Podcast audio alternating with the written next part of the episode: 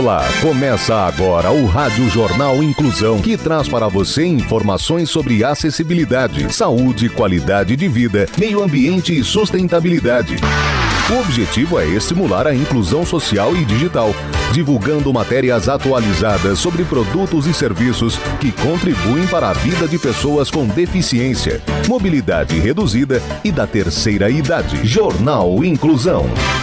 Olá, hoje é segunda-feira, dia 24 de abril de 2023. Eu sou Fernando Negrão Duarte e esse é o Rádio Jornal Inclusão. Hoje é Dia Nacional da Língua Brasileira de Sinais, a Libras. Participam dessa edição os repórteres Gabriele Lankman, Luiz Pio, Bárbara Bruno, Rafael Filho e Rafaela Salum. Vamos para os destaques de hoje. Jornal. Jornal. Inclusão Brasil. Livro incentiva a reflexão sobre a diversidade da surdez e o combate aos preconceitos. Queimadas aumentam chances de nascimentos de bebês prematuros, apontam estudo. Inclusão. Livro incentiva a reflexão sobre a diversidade da surdez e o combate aos preconceitos. Detalhes com Gabriele Lankman. No Dia Nacional de Educação de Surdos, a editora Serena selecionou uma obra biográfica para conscientizar leitores sobre a vivência de pessoas surdas. O Dia Nacional de Educação de Surdos é uma oportunidade para refletir sobre a pluralidade da população surda, que ainda sofre constantes estigmatizações e preconceitos. Um livro que promove essa ampliação à diversidade é Os Olhos que Escutam, do escritor e palestrante Alex Júnior. Trata-se de uma obra biográfica que narra a história de Alex, diagnosticado com deficiência auditiva bilateral com um ano de vida. No livro, o autor resgata memórias difíceis da época da escola em que sofria a violência do bullying devido ao uso de aparelho auditivo e pelo seu jeito de falar. Hoje, Alex Jr. é uma pessoa surda oralizada, que aprendeu a falar e a escrever utilizando a leitura labial. A partir de sua escrita, o autor mostra que nem todo surdo é mudo, contribuindo para a construção de uma noção plural acerca da vivência de pessoas surdas. Assim, seu livro é exemplo não apenas de resiliência, mas da luta constante contra o capacitismo e busca por maior representatividade. Olhos que Escutam foi publicado em 2022 pela editora Serena, o primeiro grupo editorial especializado em conteúdos ESG do Brasil. Comportamento.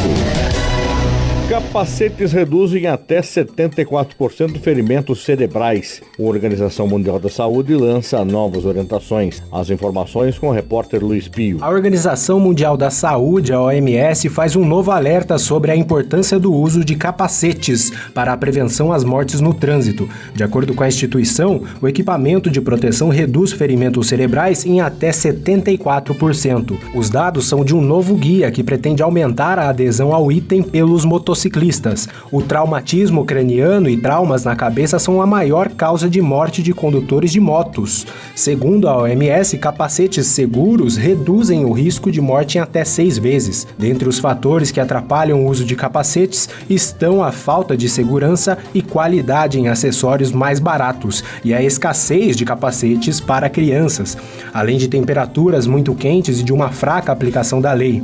Um outro problema são capacetes indevidamente encaixados que acabam por soltar na hora do impacto. A OMS destaca a necessidade de uma ação urgente para conter a subida nos casos de mortes e ferimentos nos próximos anos.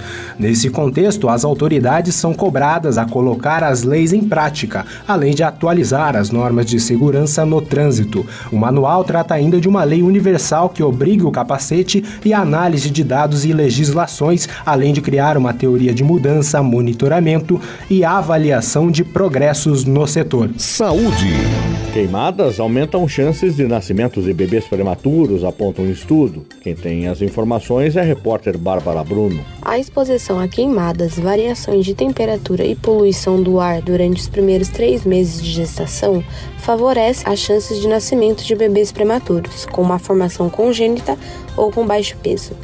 Os dados são de um estudo realizado por pesquisadores da Escola de Políticas Públicas e Governo da Fundação Getúlio Vargas, FGV. Em relação à prematuridade, a região sudeste registrou o maior impacto considerando a exposição às queimadas.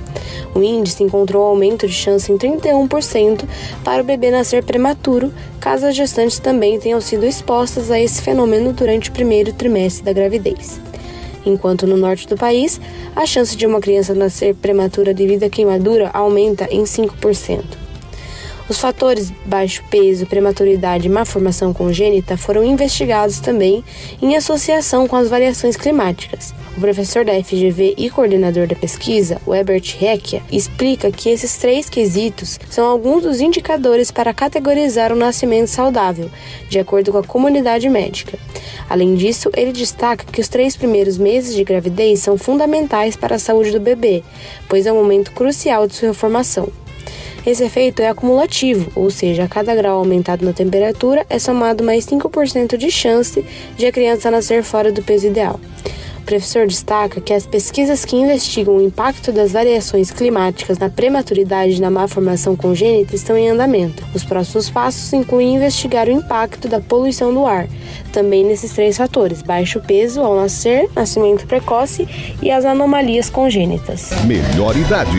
Síndrome do desgaste afasta a mão de obra sênior precocemente do mercado. Saiba mais com o repórter Rafael Filho. Na Europa Ocidental, a valorização da mão de obra sênior é uma política de Estado. Um cenário bem diferente do que ocorre no Brasil, onde o mercado ainda fecha as portas para as pessoas acima dos 50 anos. No entanto, mesmo sem sofrer com um etarismo pesado como aqui, idosos europeus têm abandonado seus empregos por se sentirem ultrapassados.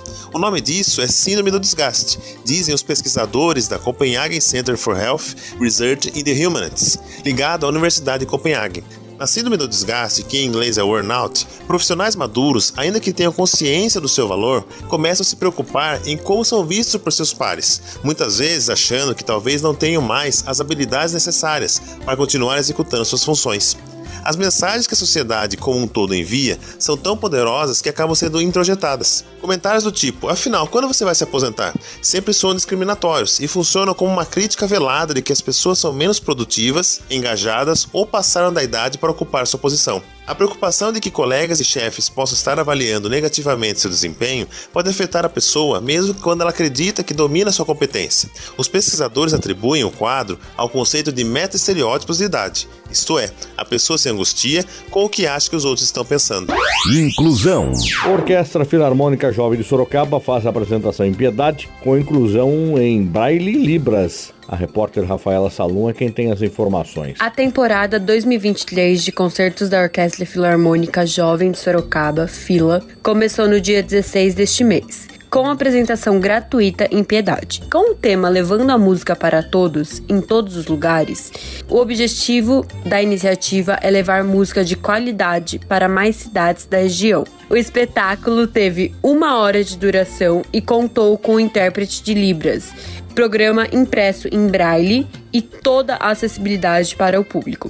Mantida pela Associação de Eventos Culturais, a SEC, a orquestra regida pelo maestro titular e diretor artístico Denis Vieira apresentou um repertório que mesclou clássicos da música erudita e popular como temas de filmes. A formação da orquestra conta com cerca de 50 músicos. Essa foi a primeira vez que a fila se apresentou em Piedade, fato comemorado pelo maestro, que destaca a importância de aproximar cada vez mais as pessoas de uma orquestra, a fim de formar público despertando o amor pela música. A intenção é levar a orquestra para o maior número de cidades e locais, e não apenas para teatros, mas outros espaços mais acessíveis à população queremos dar a oportunidade de as pessoas assistirem a um grupo sinfônico, ter contato com a música, quebrando paradigmas sobre a música erudita e apresentando um repertório mais jovem, explicou o maestro Vieira.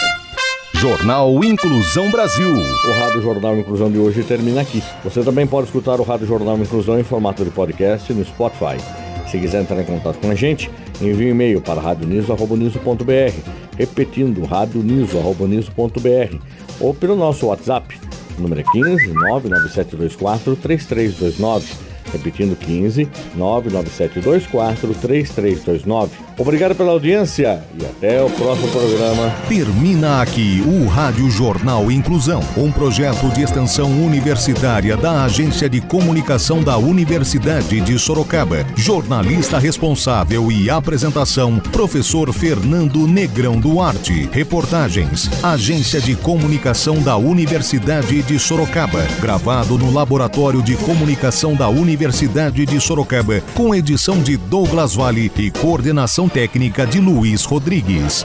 Até a próxima edição.